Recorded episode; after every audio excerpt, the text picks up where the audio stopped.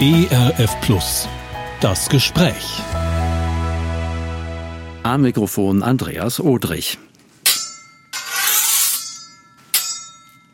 Tja, was könnte das für ein interessantes Geräusch sein? Also selten hat man's im Radiostudio. Ich sah mich gerade mit zwei großen Schwertern konfrontiert.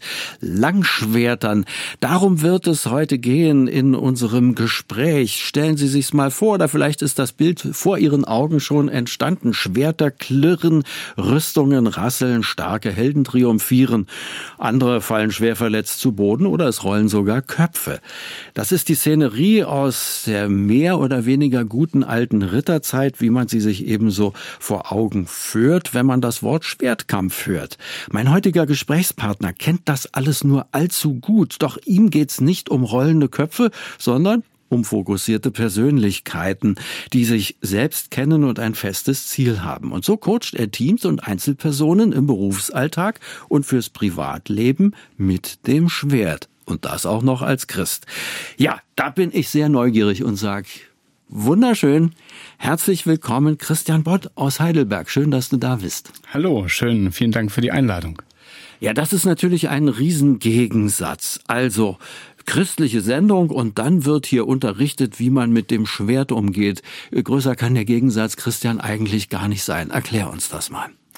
naja, das höre ich ziemlich oft, dass da ein großer Gegensatz ist. Und das heißt ja auch ähm, Schwerter zu Flugscharen oder wie war das, ne? Ja, genau. An einer anderen Stelle lesen wir darüber, dass es heißt, greife das Schwert. Ich finde das besonders faszinierend, weil das Schwert wird oft gleichgestellt mit dem, mit dem Wort Gottes. Und da kann man uns fragen, warum ist das so? Also Paulus hat damals, als er eine Metapher brauchte, um das Wort Gottes zu beschreiben, fragte er sich vielleicht, was kann ich dafür nehmen? Was passt da am besten rein? Und er hat sich nicht für einen Speer entschieden, nicht für eine Axt, sondern er hat ein Schwert genommen. Das Schwert, ich finde das sehr, sehr, sehr prägnant. Das Schwert ist Raum einnehmen. Das Schwert ist etwas, was mir, was meine Verteidigung und mein Angriff gleichermaßen äh, dient. Und wir sehen eines der ältesten Gefechte vielleicht, die Jesus äh, übertragenen Sinne in der Bibel geführt hat. Er hat mit dem Wort das Wort pariert. Das ist so, das ist, ich glaube, schöner kann man das gar nicht zusammenfassen. Ja, parieren, ein Ausdruck aus der Fechtkunst, einen Angriff parieren heißt es da. Räumen wir schnell noch ein zweites Vorurteil ab. Ich habe natürlich gedacht, wenn hier einer mit Schwert unterrichtet, ja, da sehe ich natürlich so, so, so einen ganz grimmigen vor mir und stattdessen, man hört es, glaube ich, im Radio sehr gut, eine sehr freundliche Stimme und überhaupt ein sehr aufgeräumter Mensch. Christian, was hat dich denn überhaupt am Schwert fasziniert? Irgendwann musst du ja mal drauf gekommen sein. Ja, sagen wir es mal so, andere Jungs wollen Fußball spielen. Ja, ich glaube, ich habe das von meinem Vater so ein bisschen geerbt. Mein Vater war, hatte immer eine hohe Affinität zum Mittelalter. Und ähm, parallel dazu war das Thema Rittertum für ihn immer sehr, sehr präsent und dadurch auch in meinem Leben immer wieder vor mir sozusagen. Das ist die eine Seite. Das andere ist, als ich das erste Mal ein Schwert in die Hand genommen habe, hatte ich das Gefühl, das war schon immer so. Das fühlte sich richtig an. Das war so ein Moment, wo irgendwas in mir eingerastet ist, sozusagen. Und ähm, seitdem ist Schwert, das Schwert für mich eine Form des Ausdrucks zwischen Menschen. Und das kommt bei mir mit etwas in Berührung, was, was tief in mir ist, sozusagen. Das finde ich ähm, sehr, sehr, sehr faszinierend. Also ich liebe die Bewegung einfach mit dem Schwert. Und auf der anderen Seite liebe ich die Art und Weise, wie man sich begegnen kann durch das Schwert. Das klingt so sympathisch und so nett. Am Anfang habe ich ja bewusst diese typischen Ritterszenen geschildert, wo die Köpfe rollen und das Blut spritzt und da sagst du, ach, wie schön mit dem Schwert, da kann man sich so nett begegnen. Ja, erzähl mal. ja, da muss ich, da darf ich, glaube ich, jetzt auch mal ein bisschen diese Kerbe reinschlagen, ja, bitte. der rollenden Köpfe. Ähm, wenn ich Schwertkampf unterrichte, dann passiert das ja unter anderem auch in meiner Fechthalle. Ich mache ja äh, nicht ausschließlich Coaching mit dem Schwert, sondern auch wirklich den, den Sport, Schwertkampf. Und da geht es natürlich darum, den Gegner zu überwinden oder die Gegnerin. Und wenn ich sage, den Gegner überwinden, heißt es nicht, auf keinen Fall dem anderen weh zu tun. Aber es bedeutet, den anderen dazu zu bringen, dass er nicht mehr zu eigenen Taktiken kommt. Dass er den Kampf, den er führen möchte, nicht mehr selbstständig strukturieren kann. Man könnte auch sagen, man lernt seinen Gegner zu dominieren und zu, ich sage jetzt mal, zu überrennen. Und dass das Spannende daran ist, um das zu lernen, um das auszuführen, muss ich mein Gegenüber erstmal kennenlernen. Ich muss lernen hinzusehen. Ich darf nicht einfach nur meine eigene Idee vom Kampf durchziehen, sondern ich muss meinen Gegenüber kennenlernen. Ich muss einen Kontakt zu ihm oder ihr aufbauen.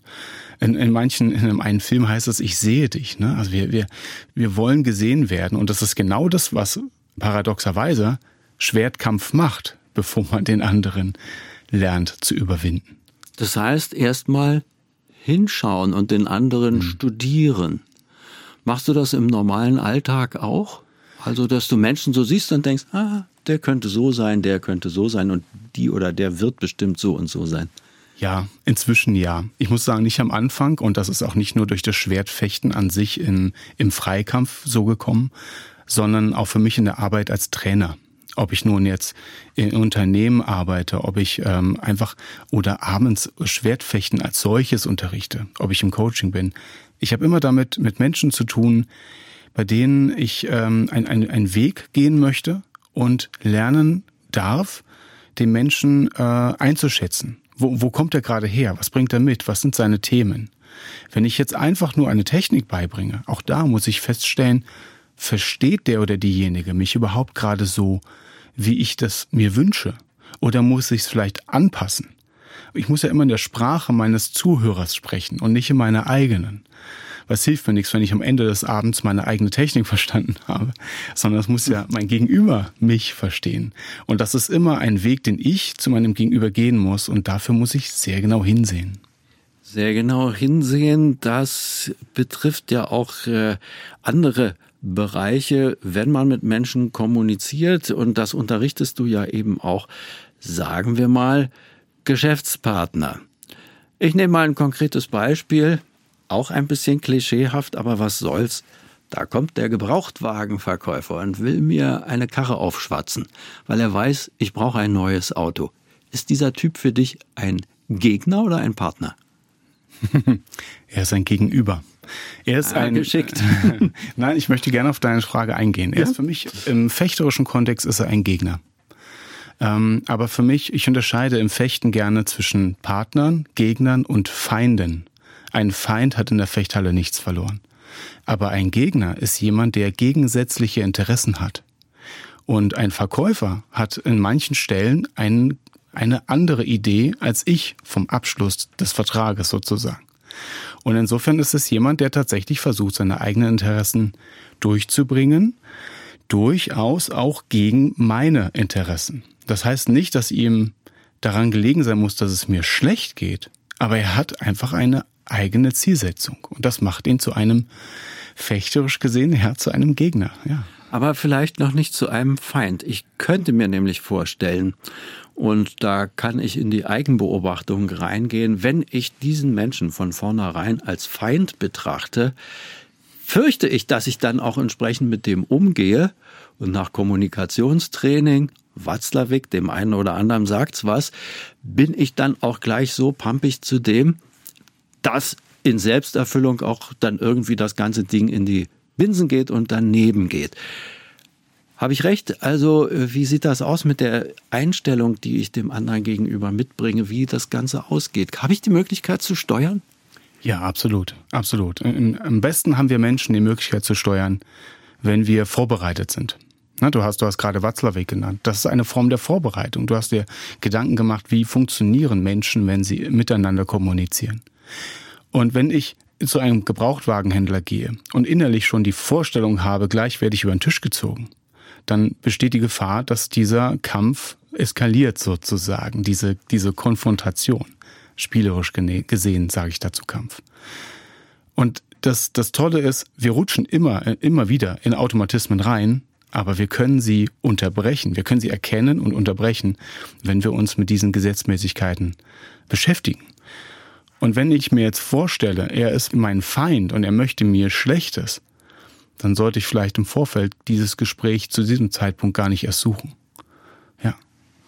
Was würdest du dann machen, wenn du trotzdem ein Auto brauchst? dann sollte ich an meiner Einstellung arbeiten tatsächlich. Dann sollte, mich sollte ich mich fragen, ähm, warum? warum erwarte ich folgende Vorgehensweise von meinem Gegenüber? Und dann vielleicht sogar ein bisschen im positiven Sinne offensiver gedacht.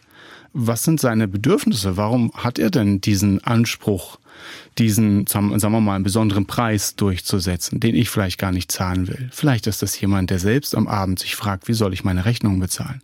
Der selbst auf dieses Gespräch zugeht und sagt, hoffentlich kriege ich das jetzt gut über die Bühne.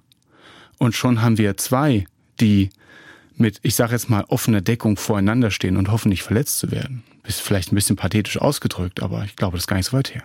Und dann haben wir sogar was gemeinsam, weil ja. beide denken, hoffentlich kriege ich das gut über die Bühne.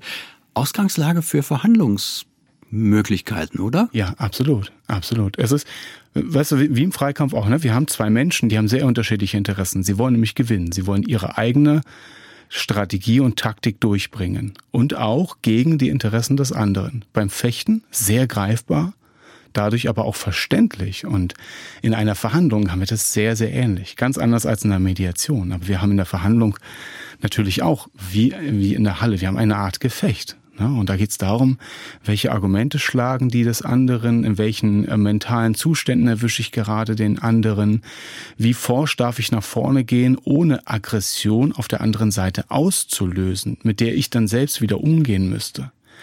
Müsste ich vielleicht etwas vorsichtiger auf mein Gegenüber zugehen und so weiter und so fort. Da stecken sehr viele Dinge drin, die wieder aus dem Kampfsport kommen.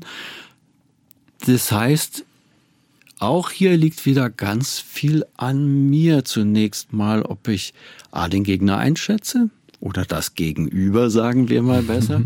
Und äh, dann kann ich aber auch durch eigenes Verhalten steuern, wie der wieder auf mich reagiert. Ja, ja, wir haben ähm, im Coaching redet man vom, vom Spiegeln und Leiten oder Pacing and Leading. Ne?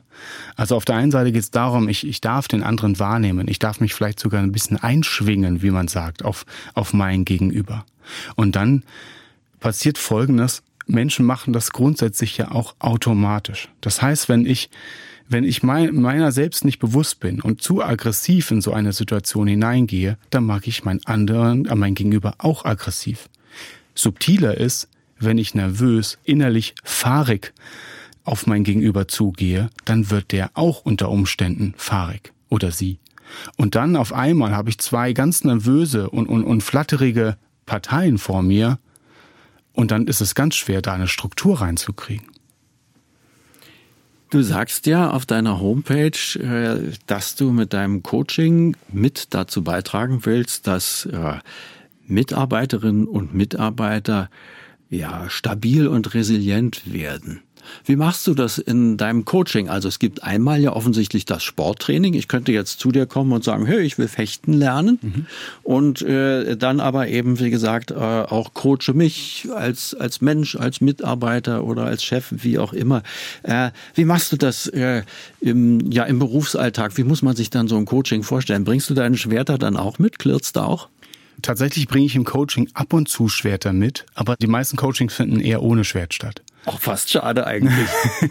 also sagen wir mal so, ähm, wenn, ich merke, dass das für mein Gegenüber angenehm ist oder wir auch natürlich in meiner Fechthalle sind, dann ja. Aber es sind natürlich auch immer wieder ähm, Klienten da, für die es einfach nicht dran ist, selbst ein Schwert in die Hand zu nehmen. Aber es ist sehr, trotzdem sehr bildlich, das auf diese, ähm, auf diese Kampfsituation quasi reflektierend zurückzuführen. Ein, ein, ein für mich sehr wichtiger Aspekt also, ähm, ist unter anderem die, die Verbindung mit den eigenen Ressourcen. Also sagen wir mal so, wenn, wenn, wenn du bei mir im Coaching bist, dann, dann denke ich oftmals an Gefechtssituationen in der Fechthalle und an deine Situation. Und wenn da irgendwo Parallelen sind, dann nehme ich das gerne mit hinein, ohne dass du Schwertkampf machst, sozusagen. Und die Sache ist, wenn jemand in einen Freikampf reingeht, dann ist meine Aufgabe dafür zu sorgen, dass er vorher, auch währenddessen, mit seinen Ressourcen in Verbindung kommt. Also mit dem, was ihn stärkt, was ihn, was ihn sicher durch die Situation durchträgt. Und die Sache ist, wir können, wir können nicht einfach in einen Kampf reinstolpern und dann mal gucken, wie es uns geht und dann sortieren, sondern wir müssen das im Vorfeld machen. Und das ist eine meiner Aufgaben, dafür, ähm, dafür da eine Struktur reinzukriegen, wie du in eine Herausforderungssituation hineingehst, mit welcher Vorbereitung, mit welchem Mindset, mit welchen, mit welchen, mit welchen Ressourcen, mit dem, was dich stärkt. und ähm, wie du, wie du das eben dann in der Herausforderung umsetzt. Mir ist ein Bild eingefallen, was sprachlich immer wieder vorkommt, auf die Personen bezogen. Da ist jemand in sich verkämpft, mhm. äh, so sinngemäß, ja, verstrickt, verknäult, der kann ja überhaupt nicht agieren, während man im Fechten ja Arme und Beine gleichzeitig benutzen ja. und entfalten muss. Jetzt auf so ein Coaching übertragen, um damit durch den Alltag, die Berufswelt zu kommen wo fängst du da an? Wie fängst du das an zu lösen? Weil du auch sagtest, Ressourcen freilegen. Wir können das nicht bis hinten gegen, aber mal so andeuten, wie geht denn das dann? Ja, ist natürlich ganz wichtig die Frage, warum ist derjenige oder diejenige so innerlich verkrampft? Oftmals sind Situationen, Menschen, Begebenheiten von außen, die uns innerlich in eine Verkrampftheit reinführen. Das holen wir nicht aus uns selbst normalerweise heraus. Und diese innere Verkrampfung, da, ist immer die Frage so ein bisschen, wohin hast du gerade eine Verbindung? Hast du nur die Verbindung zu dem, was vor dir ist, also zu der Angst, die du vielleicht hast, zu den, zu den Erlebnissen, die dich gerade peinigen, zu der Situation, die dich, die dich in deinen Grundfesten erschüttert? Oder hast du Kontakt eben auch zu dem, wer, wer du bist, was dich erst dich ausmacht? Sei es dein Glaube, sei es deine innere Überzeugung, das, für was du einstehen möchtest. Auch, auch Menschen, Orte um dich herum, die dich, die dich kräftigen können. Und da ist die Frage, ähm, bist du schon überhaupt in der Lage, ähm, da eine Ausgewogenheit herzustellen? Also Kontakt zu dir und zu dem, was vor dir ist. Und oftmals erlebe ich, dass gerade in, in, in diesen verkrampften Haltungen der Kontakt zu mir selbst verkümmert ist über die, vor lauter Blick nach außen, vor lauter Blick nach vorne, oha, was ist da vor mir? Oh Gott, was kommt jetzt gleich auf mich zu? Kauere ich mich zusammen, schrumpfe in mich zusammen, mach mich klein und denke nur noch darüber nach, was alles Schlimmes passieren könnte. Und das gilt zu lösen. Da bin ich dann in mich selber verkrampft und äh, verstiegen. Ich bin ganz ehrlich. Ich fange mal noch bei, bei mir an. Ich bin ja Bewegungslegastheniker, ähm, so habe ich das immer bezeichnet. Äh, andere Kinder haben Anlauf genommen und sind einfach über den Zaun gesprungen. Ich habe Anlauf genommen, stand vor dem Zaun und wusste nicht, wie ich darüber komme. Das ist bis heute so geblieben. Nun, so langsam, äh, wenn man älter wird, muss man das ja nicht mehr so beweisen. Als Jugendlicher ist es einem dann unangenehm. Was ist da los? Könnte man das lösen? Die äh, also motorische Blockaden lösen, ja. ja. also ich würde wahrscheinlich, wir können es ja nochmal ausprobieren nachher, äh, das Schwert eher fallen lassen oder äh, es unbeabsichtigt eine der Lampen kaputt schießen. also wäre typisch. Und ja. ich wüsste nicht warum. Ja, das ist, äh, das wäre auch nicht deine Aufgabe, das zu wissen. Das ist meine ah, ja. Aufgabe, dir, dir zu helfen, das zu entdecken. ja. Mhm. Das Tolle ist, man kann äh, dem, fast alle Menschen können Bewegung im Kopf. Manche haben Schwierigkeiten, das in den Körper zu übertragen. Das ist meine Aufgabe als Trainer, diesen Weg zu ebnen. Aber das Tolle ist, wir alle haben Vorstellungen von Bewegung. Und ich kann dir, äh, ich kann dir sofort sagen, wenn du Anlauf nimmst und über den Bach springen willst, dann musst du, dann musst du vorher wirklich mit aller Kraft springen. Wenn du in dem Moment dich fragst, oh hoppla, schaffe ich das überhaupt, wirst du nasse Füße kriegen. Und das, das, ähm, also diese Bewegungsbilder, die sprechen zu allen. Ja, und, und ob man sie dann letzten Endes ausführen kann, das ist dann wiederum, das wäre dann, sage ich jetzt mal tatsächlich in der Sporthalle meine Aufgabe als, als Sporttrainer, ja, also in der Fechthalle. Oder natürlich auch hin und wieder, es gibt auch die Frage, ist die, klingt jetzt nicht, was du erzählt hast, so danach, aber ist die Blockade, die körperlich da ist, ist es eine, die eine mentale Wurzel hat? Das gibt's natürlich auch. Ne? Ja, dem muss man nachgehen. Ich blättere gerade so in meinen Gedanken und überlege mir, ja genau, wir haben schon viel darüber gesprochen wie man sich auf eine Situation vorbereitet. Ich gehe zum Gebrauchtwagenverkäufer und überlege mir vielleicht vorher, was ist dessen Interesse oder vielleicht kenne ich den ein bisschen. Ich kenne übrigens nebenbei bemerkt nur sympathische Gebrauchtwagenverkäufer. ich werde mir ja nicht in meiner eigenen Gegend äh, äh, die Freundschaften verscherzen. Nein, Spaß beiseite. Äh, aber da habe ich mich vorbereitet. So, und nun kommt aber das, was ja im Leben auch ganz typisch ist. Ich kann mich vorbereiten, wie ich will dann fährt mir jemand ins Auto, im wahrsten Sinne des Wortes, und ich bin eh schon nervös. Also mit anderen Worten ein völlig unvorbereiteter Angriff. Und dann könnte ich aus der Haut fahren, rumschreien, würde es wahrscheinlich sogar auch und vor allen Dingen unkontrolliert reagieren. Wie kriege ich denn das hin? Da, da brauchen wir ein bisschen Übung. Also zum einen, also das, der erste Schritt ist, zu verstehen, was gerade passiert. Es ist jemand in dein Auto reingerast, du hast, du hast rumgeschrien, derjenige war vielleicht völlig irritiert, warum du so rumschreist, schreit dann irgendwann auch. Du fährst nach Hause, wir reden drüber und irgendwann stellst du fest, Vielleicht hat er nur rumgeschrien, weil ich rumgeschrien habe. Dann wird es nichts Mal, ich wünsche dir das nicht, wenn dich jemand wieder in ein Auto reinfährt, wirst du vielleicht daran denken. Das ist sehr, sehr holzschnittartig dargestellt. Letzten Endes geht es darum, wenn ich etwas verändern möchte, in einer Situation, in der ich äh, von außen eine, einen triggernden Reiz bekomme, dann muss ich lernen, das als solchen zu erkennen. Und man beginnt damit im Nachhinein zu verstehen, aha, das war das, was das in mir ausgelöst hat. Und das, das kann man immer wieder sich anschauen. Und irgendwann kommt man in dem Moment, das ist schon was sehr, sehr Besonderes, dass man, oder da hat man sehr viel Erfolg quasi, dass man in dem Moment, in dem man selber hochfährt, in dem es einen antriggert, merkt, oh hoppla, das passiert gerade mit mir.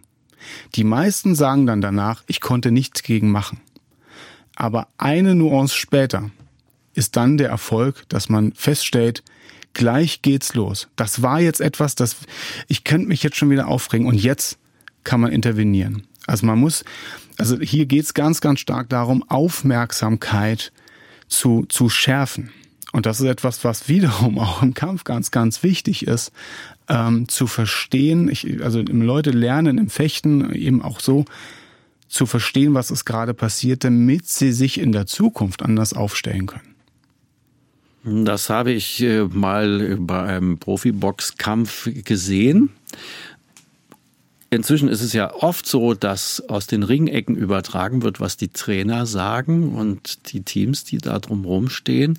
Das war ein Profiboxkampf, der über zwölf Runden geht. Also äh, da sind ja wirklich die Höchstleistungskämpfer am Werk.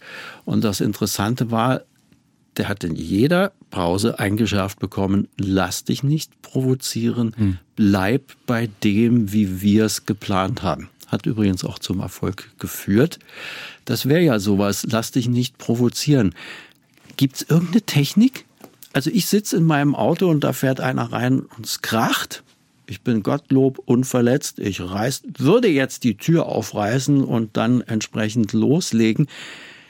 Gibt's irgendwas, was ich tun könnte, um da, ähm, ja, ich weiß nicht, eine Unterbrechung hinzukriegen? Du hast es gerade gesagt. Eine Unterbrechung. Nicht weitermachen mit dem, was augenscheinlich jetzt dran ist, sozusagen. Augenscheinlich dran ist, die eigene Tür aufreißen. Ich hoffe, sie geht dann noch auf. Ja, das ist allerdings die Voraussetzung. Wenn nicht, entsteht auch kein Konfliktgespräch. Genau. Aber wenn du die Tür aufkriegst, also äh, es würde jetzt anstehen, die Tür aufreißen, rübergehen und denjenigen zusammenzuschreien. So, und in dem Moment schon nicht Tür aufmachen. Nein, auf keinen Fall. Sitzen bleiben, kurz atmen, kurz runterkommen. Also was heißt runterkommen? Das schafft man nicht so ohne weiteres erstmal. Aber in dem Moment die Situation unterbrechen, die eigene Handlung unterbrechen. Und das klingt so banal, aber es hat so viel Einfluss, wenn man auch nur um ein paar Sekunden es später tut weil die sonst, man, man rennt sonst sich selbst hinterher. Also man könnte sich genauso in Kinosessel setzen und sich selbst beobachten. Man wird sein eigener Zuschauer. Der, das Tolle ist aber dieser, dieser, dieser Protagonist, also sprich das Selbst, was jetzt rausrennt aus dem Auto, das ist nur ein paar Sekunden schneller als wir als Beobachter. Das heißt, wenn ich den ein bisschen sitzen lasse, ich hoffe, das Bild ist verständlich, wenn ich jetzt also selbst ein bisschen sitzen bleibe, dann kommt, dann bin ich auch wieder mehr bei mir. Und das, das ist ganz, ganz wichtig, weil jetzt kann man anders sagen, damit ähm, geht so dieser erste Schuss der Emotionen wieder ein bisschen runter. Das ist das, worum es geht. Ja, es gibt ja Leute, die sagen, dich müsste man mal auf Video aufnehmen. Vielleicht ist die Idee gar nicht so doof, oder? Ja, Absolut. Das ist das Tolle, das ist das Tolle an Beobachtung, wenn Menschen sich manchmal selbst beobachten, wie sie, äh, wie sie sich aufregen sozusagen, dann ist das eine der besten Therapien. Ja, man kriegt selber einen Schreck. Ne? Du, du müsstest dich mal selbst erleben, ja. sagt der Volksmund ja auch, und wahrscheinlich hat er damit gar nicht so Unrecht. Interessant, du gibst inzwischen auch Social Media Coaching. Also wie gehe ich mit den sozialen Netzwerken um, beziehungsweise mit dem, was mir da begegnet. Ist ja offen offensichtlich wichtig geworden. Warum? Ähm, das ist ein Projekt mit Andrea Köhn, einer Kollegin von mir. Das ist ein Thema, uns begegnen immer wieder Menschen, die in einer Situation, in der sie in Social Media mit negativen Kommentaren berührt werden, in denen sie Angst entwickeln, also überhaupt sich dem zu stellen. Und die Frage ist nicht nur, wie, wie soll ich jetzt antworten, wenn mir jetzt jemand, ne, wenn ich jetzt in so, einer, in so einem Shitstorm, sag ich jetzt mal, drin stecke, sondern einfach auch, wie gehe ich damit um, den Computer anzumachen, den Browser aufzumachen, um meine Kommentare zu lesen. Also da geht es schon mal so, allein schon um die Frage zum Beispiel, wann machst du das? Machst du das in einer Situation, in der du, in der du dich jetzt darauf vorbereitest, in der du, in der du äh, dich vorher fragst, hoppla, okay, was könnte jetzt gleich passieren? Was könnte das mit mir machen? Welche Botschaften wird es, die ich in mir selber über mich habe, anträgern? Was kann ich dem entgegensetzen? Sollte ich vielleicht auch einen anderen Ort wählen, in dem ich das tue? Und das klingt jetzt so dramatisch, aber das ist eben, würde man sich auf einen Freikampf, auf einen Wettkampf vorbereiten, würde man sofort abnicken, dass man Vorbereitung eben braucht. Und das ist bei Social Media ein ganz wichtiger Aspekt, dass man eben nicht so schnell mal, ich sage jetzt mal so nebenbei beim Abwaschen schnell aufs Handy schaut. Und dann ist die, ist die gerade rechte nämlich drin. und ähm, also ne, das, diese, diese Vorbereitung. Das andere ist aber auch, wenn ich in einen Schlagabtausch gehe, wir sagen, man ist schlagfertig. Ja, was heißt fertig? Wir sind bereit zu schlagen. Also wenn ich sage, du bist schlagfertig, will ich sagen, du bist bereit, jederzeit zuzuschlagen. Das ist gar nicht so einfach. Ist gar nicht so gut auch. Und wir sind so schnell dann dabei, zurückzufeuern, einen Kommentar zu schreiben oder, oder eine Rechtfertigung zu posten oder sonst wo und sich zu fragen, will ich das gerade? Ich frage meine Teilnehmer im Seminar immer, ist das dein Kampf? Ist das das, wo du jetzt rein willst, wo du deine Energie reinstecken willst? Bist das du? Jetzt da dein, dein, das aufzunehmen sozusagen und, und zu einem Kampf wirklich auch zu machen. Und Kommentare wie auch Bemerkungen anderer, Verhalten anderer, das sind immer Angebote für einen Kampf. Man muss sich immer überlegen, ob man diese Angebote eben auch annimmt oder eben für sich auch sagt, das lasse ich so stehen. Das sind alles Mikroentscheidungen oder alles Entscheidungen, die man treffen darf, die wir einfach, das ist mal so mein Appell, nicht unbewusst treffen sollten. Polizei und Sicherheitskräfte lernen sowas ja. Ja. Denn die haben ja, wenn man so will, äh, wo sie auch hinkommen, immer ständig ein Angebot zum Kampf. Ja. Das Tolle ist auch, die sind ja drin geübt. Ne? Also wenn, wenn du einen Polizisten hast, der, der beschimpft wird, der reagiert ja relativ locker normalerweise. Ja, furchtbar. Und das, ne? da kann man sich abarbeiten. Ja, Einmal ist genau, es mir fast ne? passiert, weil ich so sauer war, dass ich ein Knöllchen kriegen sollte. Ja. Das hat den gar nicht gejuckt. Ja, und das macht dann Fuchsteufels will. Ja, genau. Man will, an, man, man, will, dass der andere sein Schwert quasi aufnimmt ja. und in den Kampf eintritt. Ja. Und dann nimmt der Kampf einen Verlauf, wo man sich im Nachhinein fragt, hoppla, was gerade passiert? Mir tut alles weh. und der Polizist, das ist das Tolle, die werden daran trainiert. Ne? Die werden, das lernen die ja auch nicht von heute auf morgen. Man kann nicht auch einfach ein Buch lesen und sagen, so jetzt bin ich deeskalierend unterwegs, sondern man muss das natürlich auch lernen und trainieren. Und das finde ich großartig, dass, dass äh, unsere Polizisten das lernen. Und das sieht man auch. Das wird denen oft anders unterstellt. Das finde ich sehr traurig, aber im Großen und Ganzen ist das genau dieser Aspekt des Trainings eben. Ne? Ich spreche mit Christian Bott aus Heidelberg, der coacht Menschen anhand von Schwerttraining oder auf der Basis dessen. Man kann auch äh, Kampfkurse, Schwertkurse besuchen, aber sich eben, wie gesagt, auch für die Firma, das Unternehmen, äh, für das eigene Leben coachen lassen. Kampfkunst wird oftmals auch mit einer spirituellen Note angeboten, wenn man sich durchklickt durchs Internet. Da gibt's Shaolin-Mönche. Da wird an anderer Stelle auch darauf hingewiesen, dass es äh, spirituelle Wurzeln gibt. Nun bist du Christ, auch das bewusst. Welche Rolle spielt denn da der christliche Glaube und all dessen, was wir ja auch gerade aus dem Neuen Testament kennen? Die andere Wange hinhalten. Hm. Jesus heilt das Ohr wieder an.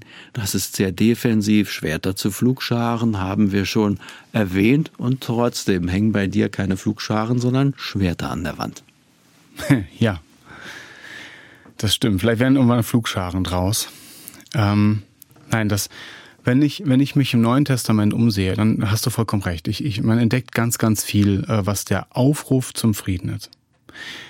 Und tatsächlich, das, ich unterschreibe das hundertprozentig. Ich möchte, also ich, äh, ich lehne zum Beispiel als Schwertkampftrainer ab, Schwertkampf als Gewaltthema zu benennen. Ja, ich mache auch keine Selbstverteidigung. Ich biete die auch nicht an. Ich tue auch nicht so, als würden wir im Training, ich sage jetzt mal, eine reale Kampfsituation nachstellen. Und das ist mir sehr, sehr, sehr wichtig, weil Schwertkampf, ähm, ich liebe die sportliche Komponente, ich liebe die Wettkampfkomponente da drin, durchaus. Und dennoch geht es für mich immer um eine Auseinandersetzung in der Sporthalle. Oder ich sage jetzt mal, in dem Ring des Lebens sozusagen. Aber ich glaube, der Aufruf, den Jesus hier bringt, immer wieder, und ja ist ja nicht nur im Neuen Testament, das ist der Aufruf, tatsächlich nicht zum Schwert zu greifen. Menschen nicht anzugreifen, und zwar wirklich mit der Absicht, ihnen Schaden zuzufügen. Was ist aber mit den Situationen, in denen Menschen einander aus Versehen wehtun, in denen Menschen in Situationen geraten, in die sie Verletzungen erfahren, obwohl der andere sagt, Mann, das wollte ich so gar nicht, oder der andere das auch gar nicht merkt? Dann sind wir auf einmal angefochten. Die Bibel redet von Anfechtung. Wir sind auf einmal angefochten. Das kann auch einfach durch den Nächsten passieren. Und dann ist schon die Frage, wie gehe ich jetzt eben damit um? Dann bin ich mitten, ich sage jetzt mal, in einem Kampf erleben.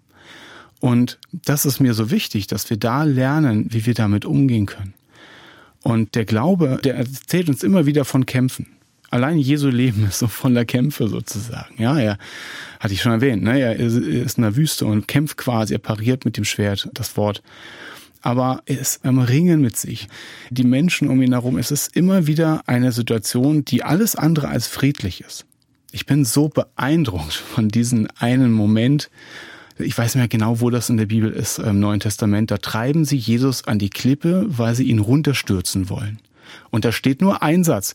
Er aber ging mitten durch sie hindurch. Das ist der Glaube daran, dass er vielleicht der weiß, wer er ist und dass er das auch ausstrahlt und dass er sich nicht von anderen erzählen lässt, dass er viel zu klein ist, dass er sich nicht wehren kann, all das.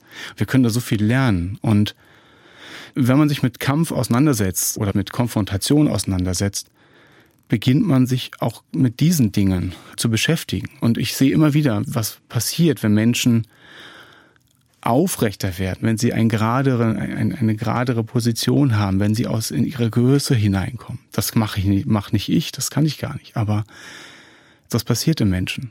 Und ich glaube, Schwerkampf nicht direkt, aber je nachdem, wie wir damit umgehen, ist eine Möglichkeit, um uns dem anzunähern, um uns unserer eigenen Größe, sage ich jetzt mal, anzunähern, unserer eigenen Stärke. Jesus reagiert auf die Herausforderung nicht, sondern geht mitten durch ja. sie hindurch. Das ist unglaublich, ne?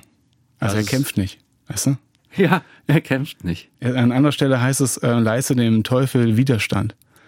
Und da muss er vor dir fliehen. Heißt nicht, kämpf gegen den, sondern einfach nur Widerstand. Ne? Wieder bedeutet im alten Sprachgebrauch in Bezug auf. Also stell dich hin, hab einen festen Stand und sieh mir vielleicht in die Augen, weiß ich nicht. Und dann, dann, dann haut er ab. Also das, und das, das ist, das ist Standing, wie man so neudeutsch sagen würde. Ne? Und das, das, das lernt man ähm, auch im Kampf. Es gibt andere Arten, das zu lernen, aber das ist Kampf ist eben eine Möglichkeit, das, das hinzukriegen. Ja. Fast schon ein Schlusswort. Eins ist mir noch hängen geblieben. Wir haben vorhin das Talkwerk aufgezeichnet, äh, ein TV-Format, was wir ausstrahlen. Und da hast du gesagt, der Schwertkampf, das ist die eine hochinteressante äh, Verbindung zwischen den Kontrahenten, so hast du es, glaube ich, gesagt. Ja. Das ist ja irgendwie nochmal sehr interessant. Gegner, Partner, also eine Verbindung. Was passiert da? Vielleicht kriege ich ja Lust, äh, demnächst mal so, so einen Schwertkampf zu buchen oder das zu lernen. Wenn ich jemanden überwinden möchte, dann muss ich eine Beziehung zu demjenigen aufbauen. Und das ist interessant, weil Beziehung ist ja wir, wir belegen Beziehung immer mit Freundschaftsbeziehung, Liebesbeziehung. Beziehung bedeutet einfach erstmal, ich habe eine Verbindung zu meinem Gegenüber. Ich muss lernen, wie diese Beziehung funktioniert, wie Beziehung auf Augenhöhe funktionieren kann, wie ich Kontakt zu meinem Gegenüber habe und gleichzeitig den Kontakt zu mir nicht verliere und umgekehrt. Und dann ist das völlig, in meinen Augen, völlig unerheblich, ob ich jetzt in einer Fechthalle lerne, den anderen dann zu überwinden oder ob ich in einer Beziehung oder in einem Gespräch oder in einem Meeting im Unternehmen lerne, dem anderen so zu begegnen, dass weder der eine noch der andere unter die Räder kommt. In, in der Aufmerksamkeit dessen, was die Bedürfnisse und auch Ziele meines Gegenübers sind und immer auch von mir selbst. Am Ende eines Schwertkampfes entsteht so eine Art Geste. Ja, dann nimmt jeder so, das fürs Radio versuche ich es zu beschreiben, quasi das Schwert aufrecht, so mit der flachen Seite vor das eigene Gesicht und dann kommt so eine Art Verbeugung. Du hast es so schön formuliert und dann äh, klirren da keine Waffen mehr, das ist ein Zeichen, jetzt ist es vorbei. Ja, das ist das Tolle, das Wichtige ist, dass Kampf einen Beginn, den merken wir oft nicht, aber auch ein Ende hat. Und wenn wir Schwertkampf machen miteinander, dann darf es den Moment geben, an dem wir beide einander die Parierstange nach oben führen, uns grüßen und damit sagen, zum einen, das Gegnersein hört jetzt auf, jetzt beginnt das Partnersein, aber was auch wichtig ist, dass da drin steckt, ich nehme wahr, wo du gerade stehst und ich danke dir, dass du dich mir offenbart hast. Also ich, ich gehe nach, nach einem Freikampf, gehe ich immer auf die Menschen zu und sage Danke. Das ist eine, ähm, das ist ein Austausch, den, dem muss man sich auch erst hingeben sozusagen. Und jeder, jede Begegnung mit Menschen, ob mit Schwert, Wort oder Tat, ähm, lässt uns nicht so, wie wir vorher waren. Und das macht mich immer dankbar. Dann sage ich an dieser Stelle ganz herzliches Dankeschön. Danke an Christian Bott aus Heidelberg. Schwertkämpfer und Coach mit dem Schwert, um Menschen ja durch den Kampf des Lebens zu bringen. So könnte man es vielleicht sagen. Wenn Sie mehr über Christian Bott wissen wollen, wir haben natürlich seine Homepage äh, verlinkt bei uns wiederum im Internet auf den Seiten von erf.de. Dort finden Sie auch nochmal dieses Gespräch in unserer Audiothek in der Rubrik Das Gespräch. Da können Sie es nochmal anhören, gerne auch anderen weiterempfehlen. Ein kleiner Ausschnitt in die Philosophie, in die Grundgedanken eines Kampfkünstlers. Mein Name ist Andreas Odrich. Ich freue mich, dass Sie dabei gewesen sind. Bleiben Sie geistreich. Das Gespräch. Mehr auf erfplus.de oder im Digitalradio DAB+. Hören Sie ERF. Gutes im Radio.